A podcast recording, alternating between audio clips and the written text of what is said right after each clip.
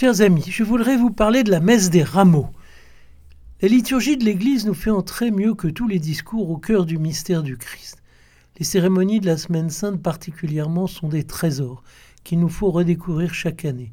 Elles ne sont pas seulement riches en symbolisme, elles nous mènent bien plus avant que nous n'en avons d'abord conscience dans le mouvement de la passion vers la résurrection. La messe solennelle des rameaux comporte, on le sait tous, deux parties une si possible à l'extérieur, qui évoque l'entrée de Jésus à Jérusalem, l'autre qui est la messe de la Passion, avec le chant de l'Évangile relatant tous les événements qui se dérouleront du jeudi saint à la veille de Pâques. La première partie est joyeuse, se fait au son des Hosanna. Elle évoque l'humble triomphe auquel Jésus a consenti pour que s'accomplissent les Écritures qui annonçaient l'entrée du Messie dans sa ville sainte. L'autre est austère, elle nous fait entendre comme acclamation de l'Évangile le Christus factus pro nobis obedient, le Christ pour nous s'est fait obéissant, qui ponctuera tous les offices des jours saints. Il n'y a pas de siège d'acolyte, l'orgue s'est tu, la prédication a intérêt à se faire sobre et discrète. Le contraste correspond à une réalité. L'entrée solennelle du Christ à Jérusalem tourne court. On se rend sur les parvis du temple et tout est fini, la foule se disperse.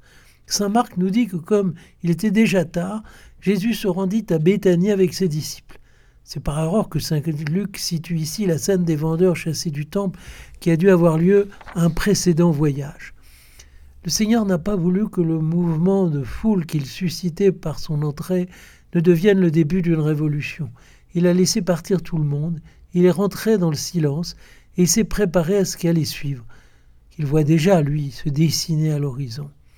Il sait très bien que ses supporters d'un jour seront aussi pour beaucoup dans la foule qui écrira à mort, crucifie-le, devant le prétoire de Pilate dans les derniers jours. Jésus joue ici une des transitions majeures de sa vie publique. Par un certain côté, il était venu d'abord pour les brebis perdues d'Israël. Il avait voulu réveiller la fidélité à l'alliance. Il avait conduit son peuple sur les plus hauts chemins de la foi et de l'amour. Si le Messie avait été accueilli, il aurait purifié le temple et commencerait un règne de justice. Il a été jusqu'au bout fidèle au programme annoncé. Mais ce n'est pas ce qui va arriver, il le sait bien. C'est de l'échec de ce plan que naît le salut offert au monde. Ou plus exactement, ce plan se réalisera, mais à un autre niveau et au prix de sa mort.